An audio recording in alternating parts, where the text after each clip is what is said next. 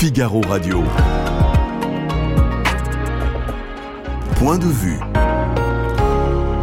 Vincent Roux. Quels sont les scénarios auxquels il faut s'attendre au cours et surtout à l'issue de cette semaine cruciale pour la réforme des retraites? On y revient dans un instant avec un, avec le spécialiste de la réforme des retraites. Bruno Palier a consacré précisément plusieurs ouvrages euh, aux réformes des retraites et il répondra, il nous donnera bien sûr son, analyse et il répondra à euh, nos questions et à vos questions. Il a fondé le SAMU social, il a cofondé Médecins sans frontières, il a été ministre, il pousse un coup de gueule contre l'exclusion d'une nouvelle catégorie de la population, les vieux en particulier, à l'heure où certaines mutuelles se déclarent en faveur de l'euthanasie. Connaissez-vous Giovanni Bellini Une expo, une magnifique expo lui est consacrée au musée Jacquemart-André. Euh, Pierre Curie, conservateur au musée Jacquemart-André et qui a participé à l'organisation de euh, cette exposition, nous dira pourquoi il était unique, il était indispensable de montrer ses œuvres, en tout cas de son point de vue.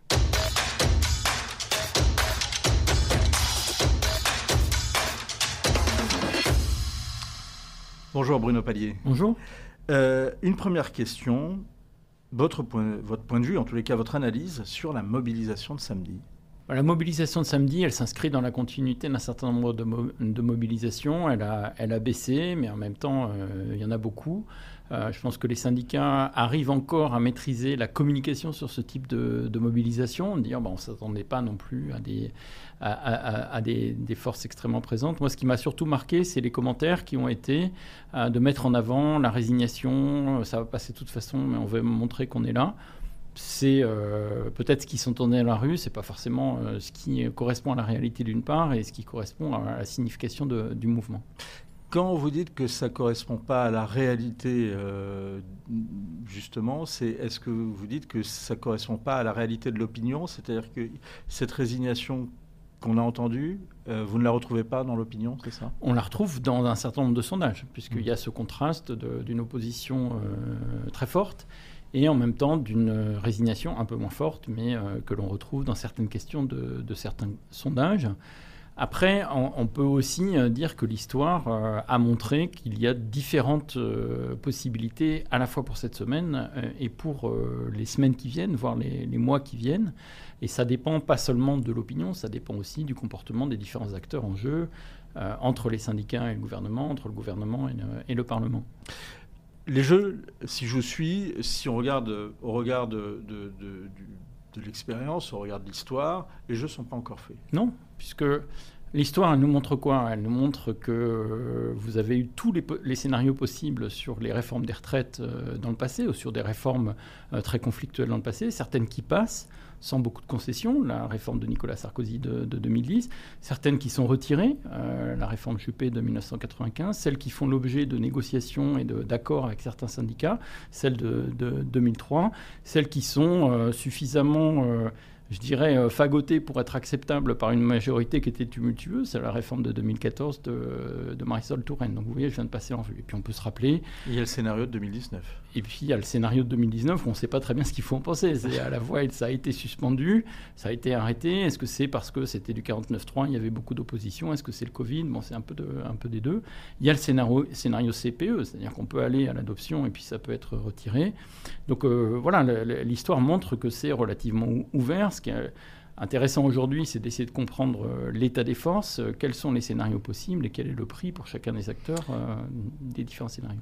Pourtant, alors c'est un sentiment, hein, peut-être que ce n'est qu'un sentiment qui ne repose sur rien, mais un sentiment assez puissant, c'est l'échec du blocage du 7 mars, la baisse de la mobilisation samedi, cette petite musique de la résignation qui monte. On a l'impression, le sentiment, à l'heure où on se parle en tous les cas, que les syndicats ont perdu la bataille. Ça dépend ce qu'on appelle euh, la bataille et ça dépend ce qu'on veut dire. la euh, bataille de la réforme des retraites, donc d'empêcher la, réforme d'être adoptée. Empêcher la réforme d'être adoptée, on verra jeudi, hein, puisque jeudi euh, ça sera décidé, mais vous savez même que jeudi ne sera pas fini, puisqu'il y a encore du Conseil constitutionnel, il y a un certain nombre d'autres choses qui sont faites. du point de vue des syndicats, on peut aussi dire qu'ils ont réussi la bataille de l'unité. ça, ils ont réussi à faire savoir que les syndicats avaient conscience qu'il y a un problème avec le travail et que c'est ça qui est au cœur de la discussion autour de cette réforme je pense que ça, ça a été euh, perçu euh, dans les, débats publics. Et la preuve, c'est qu'on va de toute façon parler du travail ensuite, puisqu'il va y avoir une loi travail, il va y avoir les assises du travail, il va y avoir un certain nombre de, choses comme ça. Donc euh, voilà, ce n'est pas un échec en race campagne d'avoir absolument tout perdu. Et puis de l'autre côté, si c'est une victoire, c'est une victoire à la Pyrrhus. Alors là, c'est une évidence pour, je crois, tous les commentateurs. On va y revenir sur la, la question, alors là, cette fois-ci, du côté gouvernement. Mais encore, au regard des tendances, euh, est-ce que vous pensez qu'il peut y avoir un rebond d'abord dans la mobilisation de mercredi et est-ce que vous pensez qu'il peut y avoir euh, euh, finalement un, un regain dans la combativité syndicale? Oui, enfin il peut, c'est tout à fait possible puisqu'on n'a jamais su bien prédire euh, le, niveau de participation. Donc euh, ce mercredi, il est absolument crucial. On voit bien que les leaders syndicaux, en tout cas, font monter la pression, euh, font monter l'enjeu. moi, j'ai entendu plusieurs fois Laurent Berger au cours de ce week-end, enfin vraiment mettre assez fort la pression. Donc à voir si ça débouche sur des mobilisations. J'imagine que c'est important pour qu'ils puissent mobiliser, de dire on ne se mobilise pas pour dire qu'on est résigné, on se mobilise aussi pour, pour changer le, rapport de force. Et puis encore une fois, euh, il faut savoir à quelle aune on juge, victoire ou, défaite, euh, et à quelle période euh, on juge cela. Apparemment, la situation dans les transports euh, mercredi devrait être quasiment normale, ce qui ne s'est jamais vu depuis le début du, mouvement, où il y avait quand même euh, euh, un certain nombre de, lignes, notamment dans le métro parisien, qui étaient à l'arrêt, mais pas seulement, hein, également à la SNCF. Est-ce que l'une des révélations de ce mouvement, Bruno Palier, c'est pas que la grève maintenant est, menacée, j'allais dire, par l'inflation, c'est-à-dire la grève coûte plus cher que d'habitude à ceux qui la font? Là, c'est clair, euh, pour cette fois-là, c'est déjà arrivé. Hein. Dans les années 70, on avait beaucoup d'inflation et pas mal de grèves. Euh, c'est clair que là, euh, et les leaders syndicaux, et les syndicats, et les personnes réfléchissent à deux fois parce qu'ils font le calcul de combien ça va leur coûter. Ils mesurent ce que c'est qu'une journée de, de, grève, ce que ça leur coûte à la fin du mois, sans doute plus que ce que ça coûte à la France, euh, si on peut dire, parce que ça, pour le coup, c'est pas c'est pas très différent des, fois précédentes. Donc, euh, clair. Mais on voit bien que le positionnement de l'intersyndical était justement d'être plutôt sur de la mobilisation, pas forcément euh, des grèves reconductibles. En tout cas, ça, je parle de l'intersyndical. Hein, mmh. Donc, il y avait aussi la prise en compte de ce type de, contraintes financières pour pour les salariés, de la part même des, des leaders syndicaux. Est-ce que la, pour l'instant, on a l'impression que c'est la frange qui justement était en faveur de la mobilisation, euh, qui l'a emporté sur la frange euh, plutôt radicale. Est-ce que on peut quand même avoir une, connaître une, est-ce qu'il y a un scénario possible de radicalisation et que la frange radicale prenne le dessus sur la, la frange plutôt euh, mobilisationniste, si vous me permettez le néologisme. Non, moi je pense que c'est très difficile de faire des, projections là-dessus parce que tout dépend de ce qui va se décider jeudi, mmh. mais aussi du ressenti hein, de, l'opinion, etc.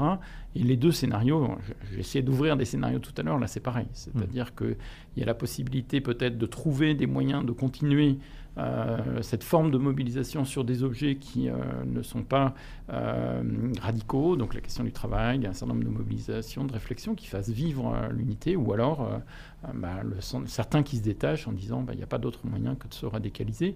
Moi, j'ai noté là encore ce week-end que Laurent Berger euh, mentionne les deux choses. Il dit que la partie radicalisation, violence, il ne le fera pas, mais enfin, euh, il y a quand même cette situation où le message qui est envoyé, c'est si vous cassez des, euh, des choses, on vous donne des milliards. Si vous manifestez calmement, de façon maîtrisée, on ne vous écoute pas. Donc il y a aussi, vous m'interrogez sur les syndicats, c'est une interaction mmh. aussi avec le gouvernement. Notre dernier sondage au Doxa Backbone Consulting, hein, qui date de la fin de semaine dernière, montre que l'opinion reste largement contre la réforme et qu'elle soutient même les, blocages. Est-ce que d'abord, vous, vous avez les mêmes indications? Est-ce que vous avez vu les, mêmes phénomènes, les, mêmes choses? Alors Pour le coup, moi, je lis les sondages euh, qui sont publiés. Ce qui est très marquant, c'est combien les sondages euh, sont d'accord pour une fois. Là. Autant, vous savez, les sondages électoraux, ils ne sont pas toujours d'accord. Là, euh, le niveau... Disons qu'il y a des marges d'erreur qui sont plus ou moins fortes. Oui, mais là, si vous voulez, on n'en parle pas trop. parce que d'abord, les 100 réponses sont moins importants que, que d'habitude. Donc on, teste bien des opinions existantes. Donc ça veut dire qu'il y a une opinion qui est un peu, euh, comme, comme disent les, justement les sondeurs et les politologues, est-ce qu'il y a une opinion qui est formée justement sur cette question-là? Je crois que chacun a une opinion. C'est pas ma spécialité, euh, mais beaucoup de spécialistes de l'opinion publique disent là, elle est solide, elle est formée. Elle est formée au sens où les gens sont informés, ils ont compris la réforme, ils ont compris ses conséquences. Euh, et on, voit bien pourquoi ils ont compris les conséquences. Il y a des calculateurs de retraite et ça va se passer euh, en septembre, ça va se passer euh, l'année prochaine. Donc ils, ont bien compris de quoi ils retournent et ils se sont fait une opinion vis-à-vis de leur vie propre, vis-à-vis de leurs principes, vis-à-vis de justice, etc. Donc je pense que oui, c'est une opinion solide et on le voit pourquoi On le voit parce qu'il n'y a pas beaucoup de sans-réponse, on le voit parce qu'il y a une stabilité, parce qu'il y a un accord entre les différents sondages. Donc oui, il y a quelque chose de solide là. Est-ce que la menace pour le gouvernement, elle est finalement pas là, elle est dans l'opinion justement bah, évidemment, c'est que cette résignation, elle va pas s'arrêter là. Les gens, ils vont pas dire bon bah voilà, je suis résigné, je rentre chez moi et la vie est belle. Euh, moi, ce qui me préoccupe et j'ai déjà commencé à, à, écrire un petit peu là-dessus, c'est la suite. De toute façon, quoi qu'il arrive, c'est la suite politique de la chose. C'est qu'est-ce que les gens qui sont contre une réforme et la voient passer vont en conclure.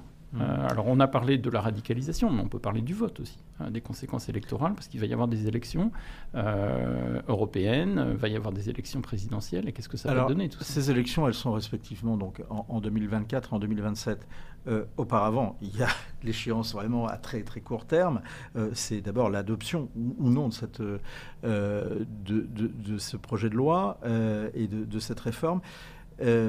Est-ce que finalement, justement, au regard de, cette évolution de l'opinion, et dans le cas de, en tous les cas de, ces sentiments de l'opinion, de cet état de l'opinion, est-ce qu'il n'y a pas une autre menace pour le gouvernement? C'est celle de vouloir accélérer euh, l'adoption sans débat. Alors, pour l'instant, euh, on en est toujours euh, aux promesses d'Olivier Véran, porte-parole du gouvernement. il n'y aura pas d'adoption de 49.3, prière de le croire.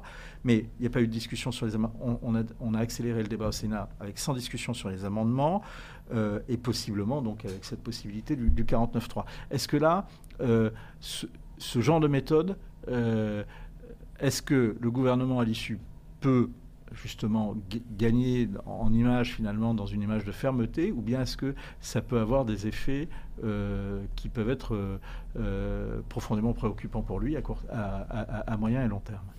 On a une opinion solide et cette opinion c'est entre 63 et 70% de la population enquêtée, mais il y en a beaucoup, beaucoup qui est contre. Donc on peut imaginer que ça reflète bien l'opinion des Français. donc c'est auprès de qui que l'on restaure cette image, restaure ou euh, construit cette image de réformateur, de, fermeté, etc. Est-ce que c'est auprès des 33%, euh, des 30% euh, qui restent, qui sont en fait, maintenant on le sait, des électeurs déjà convaincus? Pas besoin de les confirmer, puisque c'est, on les retrouve, cadres, retraités, employeurs. Enfin, c'est l'électorat qui a voté en 2017, en 2022 pour Emmanuel Macron, premier, deuxième tour en 2022. Donc, euh, la question, si vous voulez, c'est de la fonction publique. Auprès de qui ça sert euh, de restaurer? Donc, euh, certains diront, bah, c'est, en fait, c'est pas un enjeu national, c'est un enjeu international. C'est rassurer les marchés, c'est suivre un peu les orientations de, de Bruxelles, hein, puisque au départ, il y a cette projection budgétaire du printemps. Mais là encore, on peut revenir justement sur cette projection budgétaire du printemps et du, enfin, de l'impact qu'a eu qu'ont pu avoir les recommandations de Bruxelles dans, dans ce dossier? Je, pense que une des questions qu'on peut se poser, c'est euh, comment le gouvernement a-t-il pu se retrouver dans quelque chose d'aussi mal maîtrisé? Puisque on voit bien que ce n'est pas maîtrisé, ni, euh, ni les réactions des syndicats, de, l'opinion, euh, la, présentation de, de. Et je pense que cette réforme, elle s'est construite par des coûts qui n'ont pas été stratégisés et anticipés. Donc le premier coup, c'est de dire je prends une des propositions phares de Valérie Pécresse, les 65 ans. Et donc, comme ça, je, je siphonne une partie de ces voix. Donc, c'est un premier euh, coup politique.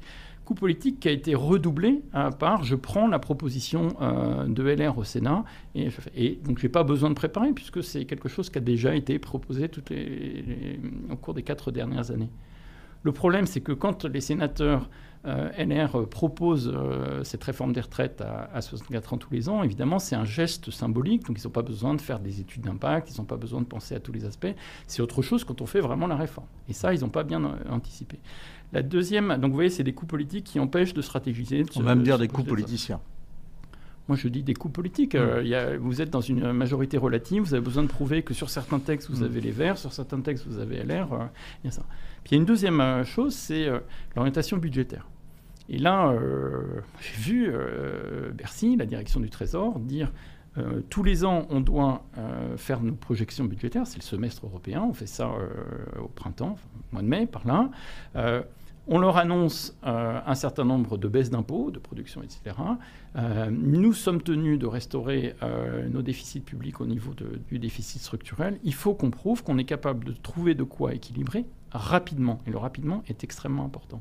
Et donc, euh, on cherche, et là, vous voyez, on rencontre les coûts politiques sur la retraite, la nécessité de faire des économies euh, rapidement, et euh, c'est cette réforme des retraites qui se construit, si vous voulez, sans qu'elle soit vraiment endossée comme la grande réforme qu'il faut penser, qu'il faut préparer, qu'il faut négocier, etc.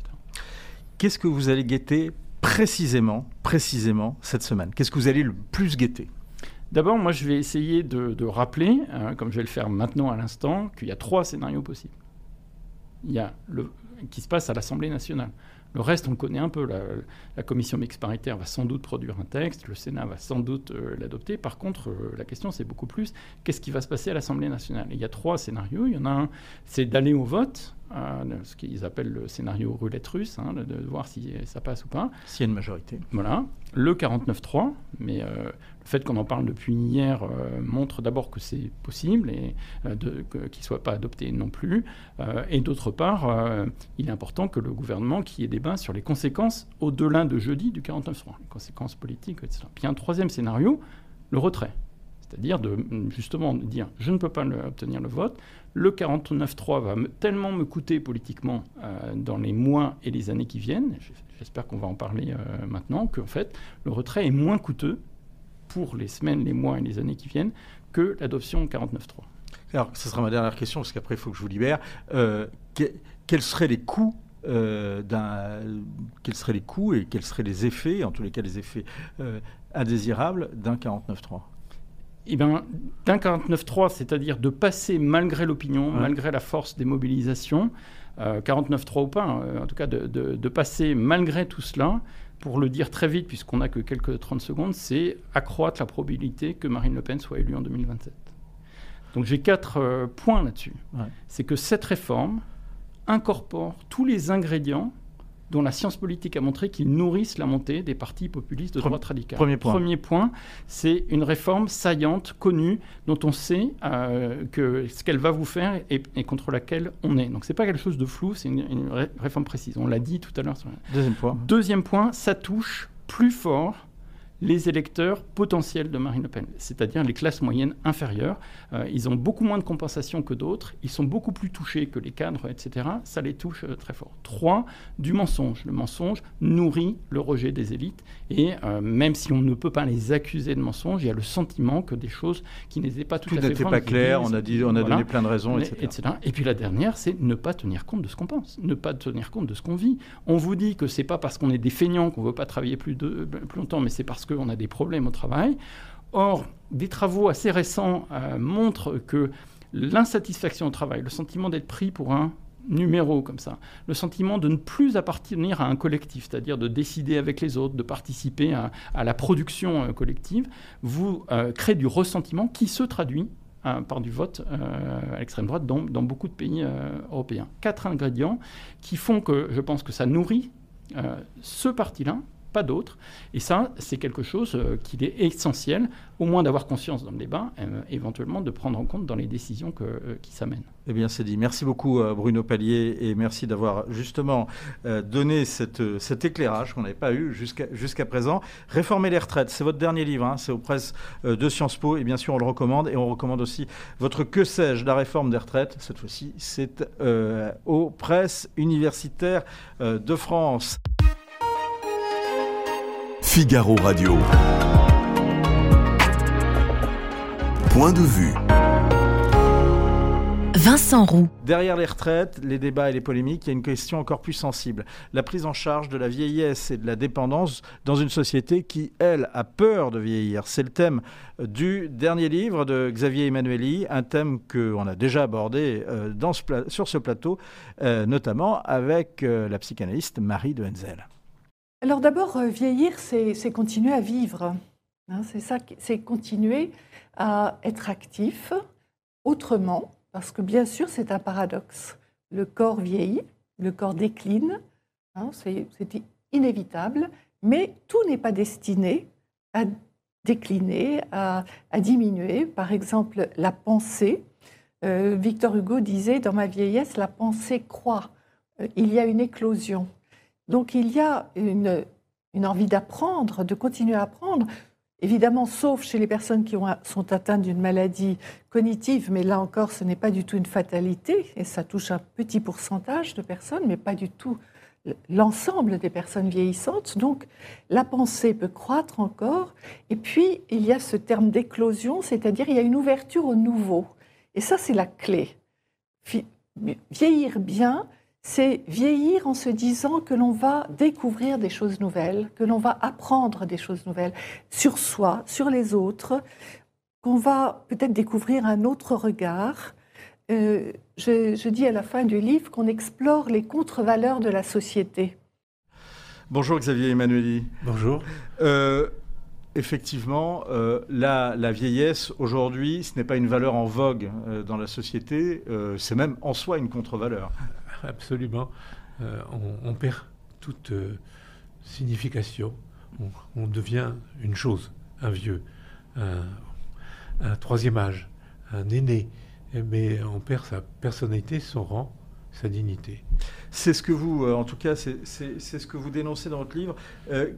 Euh, peut-être une question d'actualité. Quel regard, puisque quand même vous avez eu des, responsabilités politiques, quel regard justement l'amoureux de la vie que vous êtes jette sur ces manifestations qui refusent de reporter l'âge de la retraite?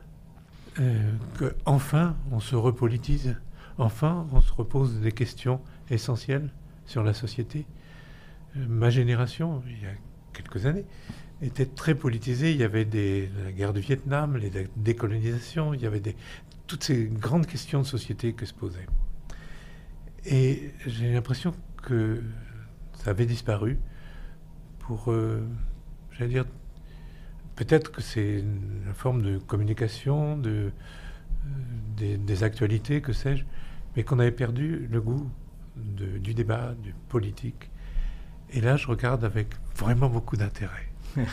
Euh, je reviens à votre génération, justement, euh, qui a connu notamment la guerre du Vietnam. Est-ce que votre génération, justement, n'a pas une responsabilité euh, dans le, justement, dans le regard négatif qu'on porte sur la vieillesse? Est-ce que cette génération, qui a eu 20 ans, la fin des années 50, dans les années 60, n'a pas justement cultivé le jeunisme et, et, contribué à, à, jeter ce regard négatif sur les, sur les anciens? C'est vrai probablement. Mais rappelez-vous que c'était une société très verticale. Hmm. C'était De Gaulle. Et donc, euh, il fallait une, société de, de, mandarins, en quelque sorte, dans les hôpitaux, en particulier, ça j'ai bien connu, mais aussi en politique. C'était les gens qui avaient sauvé la dignité de la France, ou qui ne voulait pas dire qu'elle n'a pas fait grand-chose, c'est collaborer. Et donc, euh, on a fait une société de rêve avec un papa qui reprenait les choses. Et rappelez-vous, 68, c'était euh, euh, le libéralisme, liberté, c'est de se débarrasser du carcan euh, un petit peu ben, paternel, paternalisme et, de pouvoir. Rappelez-vous les acteurs qui avaient à l'époque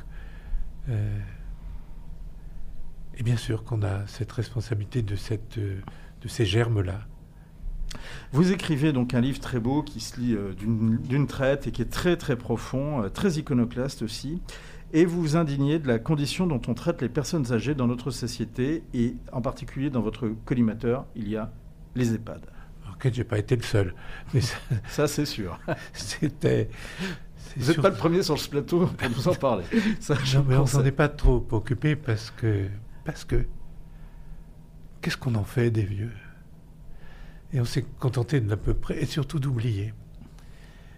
Et c'est devenu euh, une, exploitation, euh, un commerce. Euh, et on ne s'est pas trop préoccupé de ce qui se passait à l'intérieur. Une exploitation et un commerce, vous, vous, vous reprenez les, les, termes de, Victor Castanet, hein, donc, oui, dans, mais dans son livre sur ils ne sont pas faux. Et surtout, sur quoi on fait des économies ben, Sur la, nourriture, sur le personnel, qu'il y a autour du conseil d'administration des banques, des assurances. On voit bien que c'est un commerce, que c'est une affaire, quoi. Euh, mais euh, ce choc de cette enquête, de ce journaliste, qui a passé trois ans là-dessus, bien sûr qu'on ne voit que maintenant que le côté négatif, mais la question reste posée. On fait quoi? Hmm. Et mon avis, mais que vaut mon avis, c'est qu'il faut mettre à plat deux grandes interrogations. Qu'est-ce que le système sanitaire? Et ça tombait juste au moment d'une cette présumée épidémie. Euh, Vous dites présumée épidémie à propos du Covid? Parce que ça touchait, pour moi, hein, moi médecin, mmh. qui, est, qui on avait vu quatre ou cinq épidémies euh, de grandes pandémies, ça touche une certaine clientèle de gens fragiles et de gens au-delà de 60 ans. Mais à quoi bon vacciner des gens qui ne l'auront jamais, ou si peu, ou s'ils ont, s'ils ont touché. On a trop vacciné Bien entendu. Et à tort et à travers. Et du coup, euh, non seulement ça n'a pas protégé, mais surtout... Ça euh, protégé des formes graves, dit-on. Oui. Et, ça a été efficace pour la clientèle dont je vous parle. Des gens âgés, hein, euh, des gens fragiles. C'est... Mais voyez, il y a une suspicion que ça fait sur les femmes qui vont avoir des enfants? Mm. Les gens n'étaient pas sûrs. Ce pas les médecins qui répondaient. Mm. Euh, on a pris des mesures disproportionnées. Et donc, si vous voulez... Euh, on n'a pas assez débattu, selon vous, des, effets secondaires, par exemple?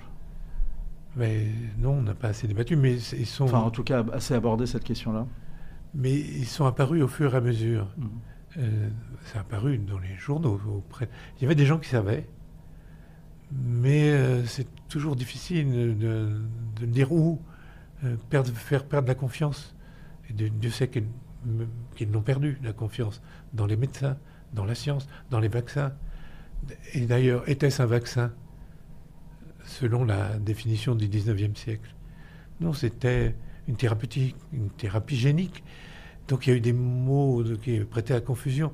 Donc il y a eu, des brouillages là sur le... Euh, vous, euh, vous dites qu'il y a eu d'ailleurs à cette occasion-là du tri dans les hôpitaux. Vous, vous en avez la certitude ou c'est vous en faites la déduction? Non, non. Ben, vous savez, les gens parlent quand même. Ils ne parlent pas dans les journaux, parlent pas dans... mais il y avait des revues qui parlaient. Les, professionnels parlaient entre eux, bien sûr. C'est les témoignages que vous avez eus Les gens parlaient, hmm. en privé. Euh, y a-t-il d'ailleurs eu un usage, vous en parlez beaucoup, hein, c'est pour ça que je vous pose la question, un usage abusif euh, j'allais dire excessif, voire euh, parfois assassin du Rivotril, qui est un médicament contre l'épilepsie? Vous me demandez? Oui. C'était une tentation. Euh, une tentation. Oui, parce que vous relisez un peu dans quelles circonstances on a donné exceptionnellement pour les gens qui ne pouvaient pas aller en réanimation. Peut-être qu'il faut les faire dormir parce que la souffrance d'une insuffisance respiratoire. Il y a des gens qui ont interprété, ça c'est sûr. Je ne dis pas que ça a été fait délibérément et partout, mais bien sûr que les, les gens, vous savez, se parlent, les professionnels, mais ils n'étaient pas sûrs. Et je voulais vous dire que la, la plupart, je, tiens à le dire, que la plupart des personnels des EHPAD ont été géniaux. Mmh. On ne dit pas assez ça. C'est qu'ils étaient si peu nombreux, ils étaient si exposés, et pourtant, ils ont fait, ils ont fait leur devoir. Pour vous, euh, pourtant, le, révélateur a été la façon, hein, dans, pendant toute cette crise, dont on a euh, traité les, personnes âgées. Ah oui. C'est-à-dire que, oh, mais, vous savez, euh, depuis, depuis Descartes, depuis la maîtrise, on voit qu'on est un être humain, c'est une mécanique dans le fond. Mm. votre ange ne va plus, on peut la remplacer, le cœur ne va pas remplacer. Dans le fond, on a une mécanique. Mais une mécanique qui produit quoi? Qui produit du sens, qui produit de l'amour, qui produit... Bien sûr qu'on a une mécanique. Mais si vous ne considérez que l'aspect mécanique, vous avez ces catastrophes. Euh, oui, ils ont été baignés, hydratés, plus ou moins. Euh, on leur a donné. Ils n'ont pas été traités comme des personnes. Ils ont été traités comme des mécaniques. Vous vous indignez contre la financiarisation de la ah vieillesse. Question, alors cache euh, Xavier Emmanueli, est-ce qu'il n'est... je, vous lis, hein. Euh, il s'agit, euh, depuis plusieurs décennies, chaque mandature politique prépare une nouvelle loi sur la fin de vie et s'interroge sur le suicide assisté de cette frange de la population. Il s'agit euh, bien, sûr en premier lieu de soulager la souffrance de ceux qui sont pris dans les affres de la maladie, maladie de la déchéance. Mais on peut aussi s'interroger sur les motivations économiques sous-jacentes et les finalités moins avouables que soulève cette question. Alors moi je vous pose la question cash. Euh, est-ce qu'il n'existe pas une tentation de faire voter l'euthanasie après l'échec de la loi Grand Âge, qui devait coûter très cher, et du financement de la dépendance ah, Je fais plus de politique, vous savez. Mais ce que je peux vous dire que je suis totalement opposé à cette idée. Un homme, c'est. Vous êtes opposé à l'idée de l'euthanasie, c'est ce que ah vous êtes en train de me dire. Oui, c'est pas admissible même. Par contre, les gens qui sont pour l'euthanasie, quand viendra le, le moment, il y aura peut-être des hésitations. Quand on viendra leur moment, parce que en gros, la, mort, on va tous y passer, à plus ou moins long terme. Mais euh, qui va choisir l'euthanasie? Des gens qui ne connaissent pas, d'abord qui sont à, l'abandon, qui sont mal accompagnés, les médecins qui ne connaissent pas les soins palliatifs. Et quand les gens qui sont tout à fait pour l'euthanasie euh, voient que ils vont être accompagnés, écoutés, que les douleurs, qu'elles soient physiques, qu'elles soient morales, psychiques, on peut les, les, sédater, on peut les faire disparaître. On accompagne, on fait disparaître les douleurs. Pourquoi le Les douleurs, hein. on fait disparaître les douleurs, pas les personnes. Hein. Certainement pas. Et non, il faut bien réfléchir à redonner, à redonner son rang aux hommes, vous savez, et aux femmes, bien sûr à l'humanité. Quand vous voyez, moi j'ai une question. Il y a une mutuelle qui s'appelle la Mutuelle Générale de l'Éducation Nationale, qui, qui a MGN. la MGN, qui se dit favorable à, l'euthanasie et qui le dit pour des raisons humanistes. Est-ce que, euh, quand ils le prétendent comme ça, vous pensez que c'est, euh, c'est sincère ou que c'est un élément de langage et ça vous indigne? Oh, ça ne m'indigne pas. vous savez, dans les années 20, 30, les pasteurs, en Allemagne, il y avait beaucoup de compassion pour les gens qui souffraient, euh, qui étaient euh, très mal, mal, formés, qui étaient fous, qui étaient dans des souffrances, qui étaient à l'abandon. Et l'euthanasie, c'est petit à petit, s'est introduit par compassion. Et puis quand il y a eu un régime de fous, dit tous les gens qui étaient anormaux, mal foutus, des bouches inutiles, euh, à la rigueur sur lesquels on pouvait faire des expériences, mais l'euthanasie. Puis un jour, les gens qui étaient pas conformes. Oh, ils avaient le malheur d'être juifs. Voyez un peu où ça conduit. Quand on commence un raisonnement tordu, euh, on va facilement à l'excès. Et donc, un, vieux qui n'est pas, qui est pas présent, qui a perdu tous ses moyens, mais il coûte cher, pourquoi l'entretenir? Il produit rien et écoute l'euthanasie. Bon, oui, les douleurs. C'est ça que vous craignez Non, mais j'en suis sûr. C'est pas que je crains. C'est un enchaînement Qui de, de logique tordue. C'est un, enchaînement. Et donc, euh, il faut deux choses que les, que les médecins apprennent un peu ce que c'est que euh, les soins palliatifs. Deuxièmement, qu'on interroge la mort. On est une société, on ne sait pas de quoi on parle. On la met le plus loin possible. la, mort n'a pas droit de citer. Et donc, euh, peut-être qu'on dès l'école, on pourra introduire ce que c'est qu'un cycle biologique, non seulement pour les hommes, pour toute la nature. Euh, vous dénoncez d'ailleurs une médecine qui veut, qui veut plus soigner que prendre soin. Le cure. Euh, ben oui, c'est tellement plus facile de réparer une machine. Et on est prodigieusement avancé. On a fait des progrès considérables. Tant qu'on a considéré les gens comme des mécaniques. Et là, on y arrive. Et là, en, chirurgie, en réanimation.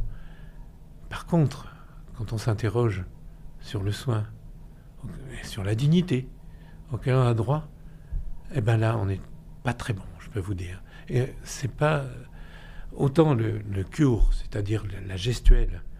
C'est-à-dire, on soigner, soigner, hein, tout, tout cure, c'est soigner, hein, c'est du curatif, quoi. Et, et on sait jusqu'où aller et tout ça. Mais le care, il y a prendre soin. Ouais, prendre soin, entourer, comprendre. Euh, est-ce qu'il est-ce que, euh, et ça, c'est une question au fondateur, de, au cofondateur de MSF et, et, du, et, au fondateur du SAMU social que vous, que vous êtes, est-ce que finalement, il n'y a pas eu une illusion On a trop, pardonnez-moi ce néologisme, mais on a trop scientifisé la médecine? Oui, c'est, oh, c'est connu depuis l'Antiquité, c'est Prométhée. On prend, on veut être chacun des dieux, on veut être comme des dieux. On veut être, regardez, on croit qu'on va pouvoir euh, exterminer tous les virus Or, on partage le monde avec les virus, on n'exterminera pas. Mais on a un délire de puissance, de Prométhée. Avant, me semble-t-il, euh, les civilisations anciennes étaient plus modestes, respectueuses de leur place dans la nature. Je regrette pas ce qui, ce qui se passait avant, j'ai pas ce regard-là.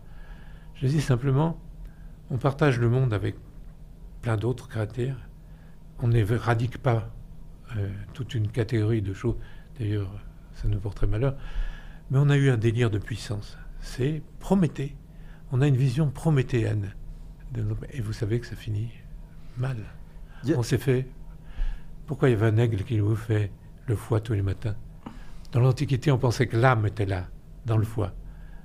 On, va y perdre notre âme.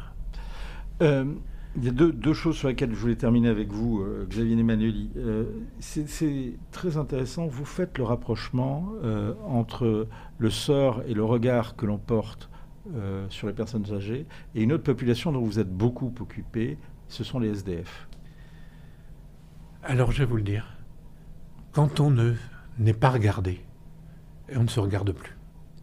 On existe parce qu'on est des hommes sociaux et qu'on a des relations très mystérieuses les uns avec les autres. quand on ne se regarde pas, quand on n'est pas regardé, on ne se regarde plus. Et quand on ne se regarde plus, tout peut arriver. En d'autres termes, on a besoin des autres pour exister. On se séduit soi-même dans le regard des autres. Et, si, vous, et si personne ne vous regarde. dans votre livre. Vous avez créé. Euh, ah oui, il y a quelque chose qui est dans votre collimateur, c'est que vous dénoncez, euh, c'est la fin du secret médical. Oh, il y a autant que c'est je ne dis pas que c'est un secret de polichinelle, mais regardez, la déontologie, on en parle tellement, c'est la, de la déontologie médicale, c'est quoi? C'est le libre choix du médecin. Il n'y en a pas assez. Puis vous allez. C'est plus possible, vous, vous expliquez aujourd'hui. il n'y en, a plus, il y a plus assez de médecins, et puis euh, il y a l'obligation ah, du médecin traitant. Oui, mais allez le chercher, et c'est, il est si rare. Deuxièmement, le colloque singulier, vous voyez, c'est-à-dire cet échange mystérieux, personnalisé, dans lequel on se dit c'est, c'est secret et même les, les, plus, je dire, les plus atroces, on peut le dire, on a confiance. Colloque singulier. Et la troisième, bien entendu, tout, tout doit être. Euh, euh ce, ce, colloque singulier. Mais est, ce que vous dénoncez aussi, c'est le partage des, des, dossiers avec l'administration? Qu'est-ce que vous voulez donner comme secret? Euh, Bon, peut-être les secrets les plus intimes, même les, les secrets les plus proches, euh, vous n'avez pas le droit de les dire. Euh, regardez, qu'est-ce que vous allez faire de cette euh, déontologie-là?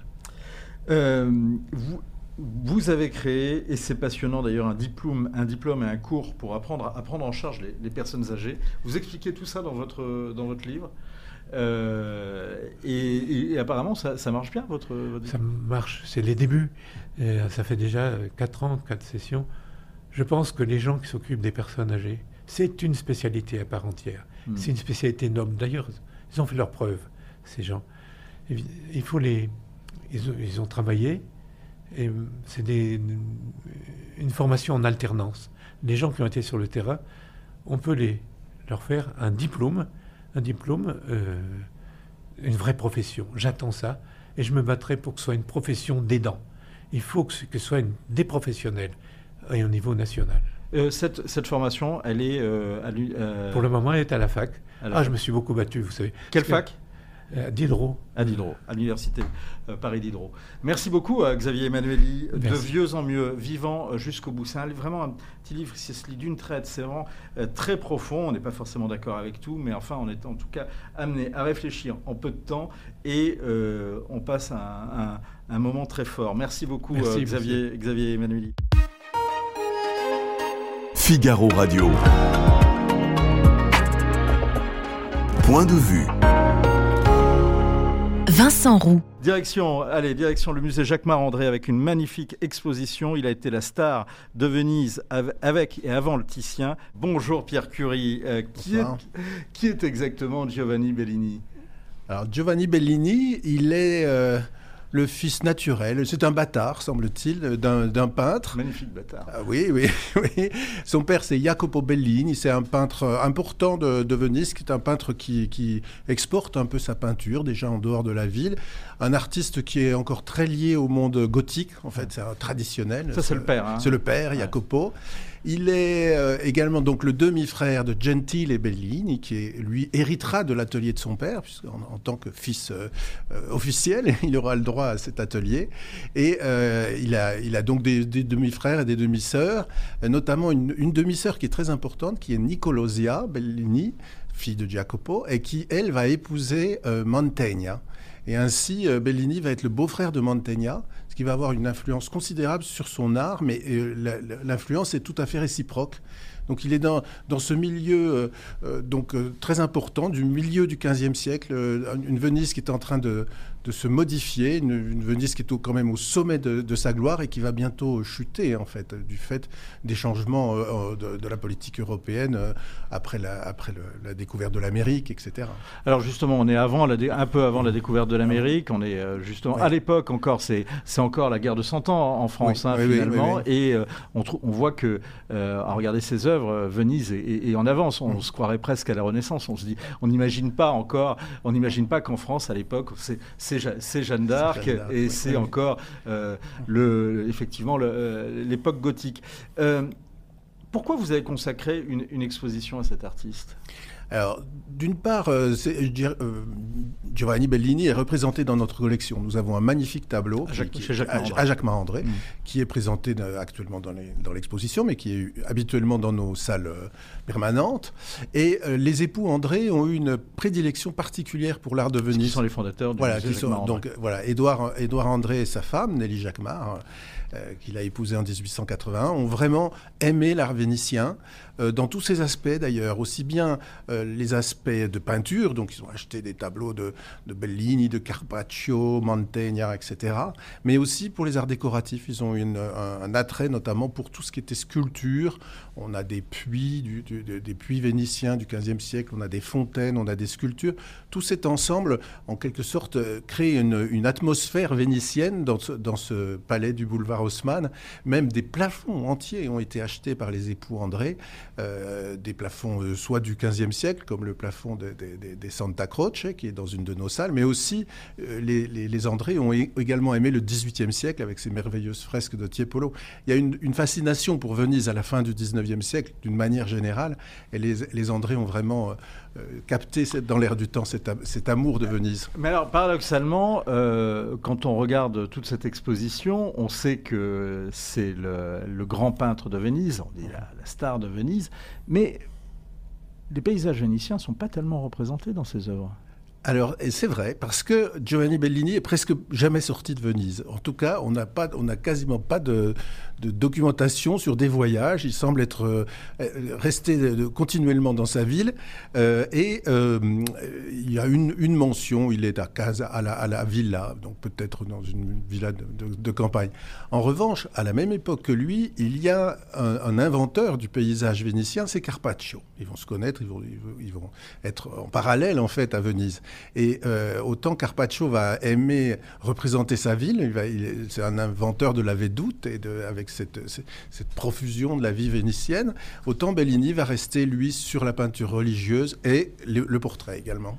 Il y a euh, une spécificité quand même euh, dans, cette exposition, si on comprend bien, c'est que c'est la première fois que l'on voit, euh, enfin, vous avez fait venir énormément d'œuvres des pays étrangers, notamment de, Venise hein, et d'Italie, oui. oui. oui, oui, c'est une exposition donc, qui, qui bénéficie d'un partenariat particulier déjà avec Berlin. Berlin nous a prêté de nombreuses œuvres, mais aussi nous avons de très bons rapports avec nos, nos, collègues italiens du fait de la nature de notre collection permanente. Déjà, nous prêtons assez souvent. Actuellement, nous avons un tableau de Carpaccio à l'exposition qui va ouvrir au Palais des Doges à Venise sur Carpaccio. Nous avons un, nous avons un, tableau de, Perugino à Pérouse. Vous voyez, on a, on a vraiment une, collaboration avec les musées italiens très importante. Donc, Il n'y a pas de procès d'appropriation d'œuvre Non, pas, pas à ma connaissance, pas encore. Quel est l'intérêt de l'œuvre de Bellini? L'œuvre de Giovanni Bellini, c'est une œuvre clé charnière en fait. Il est l'héritier de toute une, de toute une tradition médiévale, tardo-médiévale par son père, par, par, cette, par cette filiation avec euh, Jacopo. Mais comme il est dans cette ville tellement ouverte aux influences, une ville qui va recevoir en effet Mantegna, qui va recevoir euh, Durer, va y passer, euh, Antonello da Messina va, y venir. C'est une ville aussi où convergent des, des, circuits commerciaux très importants venant d'Orient, qui apportent des produits de luxe. Et Giovanni Bellini est artiste de la synthèse, c'est-à-dire qu'il regarde euh, beaucoup autour de lui. Il regarde par exemple l'art byzantin. Hmm. Après la chute de, Byzance en 1453, il y a eu une diaspora grecque à Venise, puisque naturellement cette ancienne colonie a accueilli euh, des Grecs qui fuyaient, qui fuyaient le, le, royaume ottoman.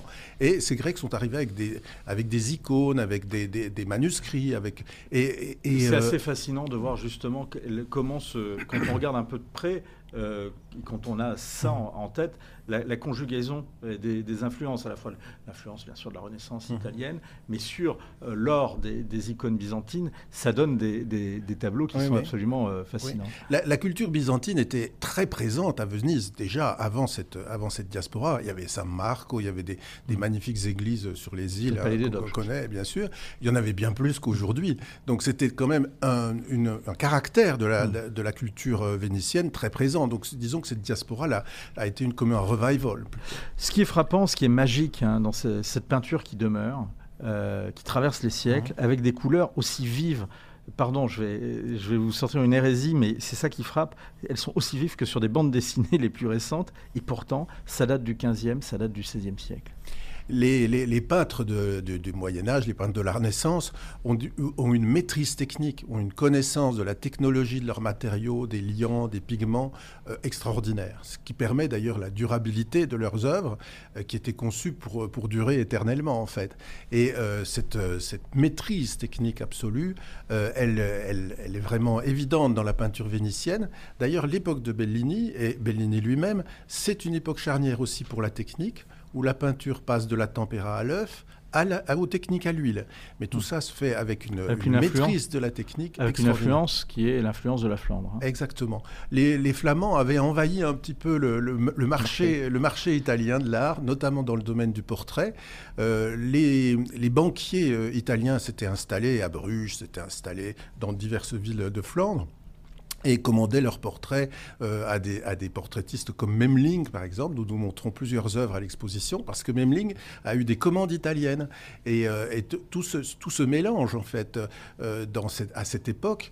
Et on voit un Antonello da Messina quitter la, la, Sicile, partir en Flandre, revenir en Italie, traverser l'Italie avec cette, je dirais, c'est une, créant une sorte de melting pot culturel, en tout cas pour ce qui est de la peinture, mais aussi euh, les idées circulent beaucoup et les, nouveautés théologiques que, la dévotion moderna dans les Flandres avait euh, inaugurées sont, sont, inscrits aussi dans la, peinture vénitienne. Alors justement, on va y revenir. Le sujet religieux est le sujet qui domine avec mmh. une peinture qui revient souvent euh, chez Bellini et qui revient souvent dans cette exposition, c'est la Vierge à l'enfant.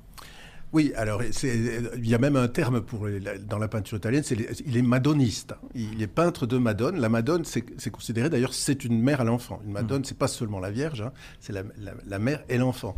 Et euh, vraiment, il, il, inaugure en quelque sorte euh, la, façon moderne de représenter la Vierge à l'enfant dans la peinture italienne. C'est-à-dire? Avant lui, euh, les, représentations, qu'elles soient à Florence ou à Venise ou ailleurs, euh, se réfèrent quand même beaucoup à une, une, iconisation de la Vierge à mmh. l'enfant. à, partir de la peinture de Bellini et d'autres artistes en Italie, mais quand même beaucoup chez Bellini, on a cette recherche de tendresse et de, recherche de, représenter le rapport entre la, la, la mère et C'est plus réaliste, c'est plus humain. C'est plus humain, c'est beaucoup plus humain. Et l'art a une fonction, quand on regarde ses peintures, justement, c'est la dévotion, c'est la prière. Ça doit aider à la, dévotion et à la prière. Oui, c'était une façon de mettre le, la figure sacrée au, niveau de l'homme, c'est-à-dire dans son échelle. Par exemple, toutes les, les, représentations de ces vierges ou des Christ morts sont en, grandeur naturelle, dans des, dans des formats qui permettaient de, communiquer, si vous voulez, une certaine empathie entre le fidèle et la représentation du sacré, lui permettant de, s'identifier d'une certaine de rapprocher, façon. De se rapprocher. C'est la, logique de l'incarnation propre au catholicisme. Euh, euh, on vous a demandé de choisir trois œuvres. Alors justement, on a vu tout à l'heure une Vierge à l'enfant. Euh, c'était oui, euh, c'est celle, du, voilà. celle de, de, la galerie Borghese. Alors, je pourquoi celle-là? Parce que quand même, il y, a, tellement de Vierges à l'enfant qu'on se demande pourquoi celle-là. Celle-ci me paraît être un sommet de, dans la tendresse et la, représentation de l'amour, et puis dans la représentation de l'enfance. Quand on sait encore aujourd'hui tout ce que les enfants sont importants dans, les, dans, dans le monde italien, on, on voit dans cette Vierge vraiment cette cette, déjà cette réflexion sur la mort future du Christ, mais cette tendresse infinie. Oui, c'est pour ça qu'elle a les yeux qui baissent. Voilà. C'est-à-dire que la, prémonition de mhm. ce qui va se produire, c'est-à-dire la mort sur la croix. Et, l'enfant, avec son petit peton, j'ose dire qu'il a un petit peton qu'il tapote dans la main de, la Vierge, c'est aussi un, message absolument religieux, c'est-à-dire la Vierge l'abrite, le, le, protège sur, pendant son enfance, et il, a une, il est merveilleusement peint aussi dans ce paysage et dans cette atmosphère euh, de plein air, parce que aussi Bellini est un des tout premiers peintres au monde, si je puis dire, qui peint l'air autour des choses. Alors, une dernière, euh, une dernière œuvre, euh, puisqu'on va devoir se quitter, mais que je voudrais qu'on montre, c'est La dérision de Noé, puisque c'est la dernière œuvre de, Bellini et parce que ça dit quelque chose de la personnalité de Bellini aussi. Oui, c'est un grand chef-d'œuvre. On a la chance d'avoir ce, tableau d'abord dans notre exposition, mais c'est un, un, musée français, hein, c'est le musée de Besançon qui abrite cette œuvre, qui a été restaurée il y a quelques années. C'est un chef-d'œuvre euh, incroyable. C'est le moment où Bellini, euh, en fait, le vieux Bellini, celui qui a, pu croiser par exemple Durer en 1506, qui dit il est vieux, mais c'est encore le meilleur peintre. Euh, et à cette époque, Bellini a plusieurs artistes dans son atelier, des jeunes il a, il a Giorgione, il a Titien, et il, se laisse influencer par ses élèves.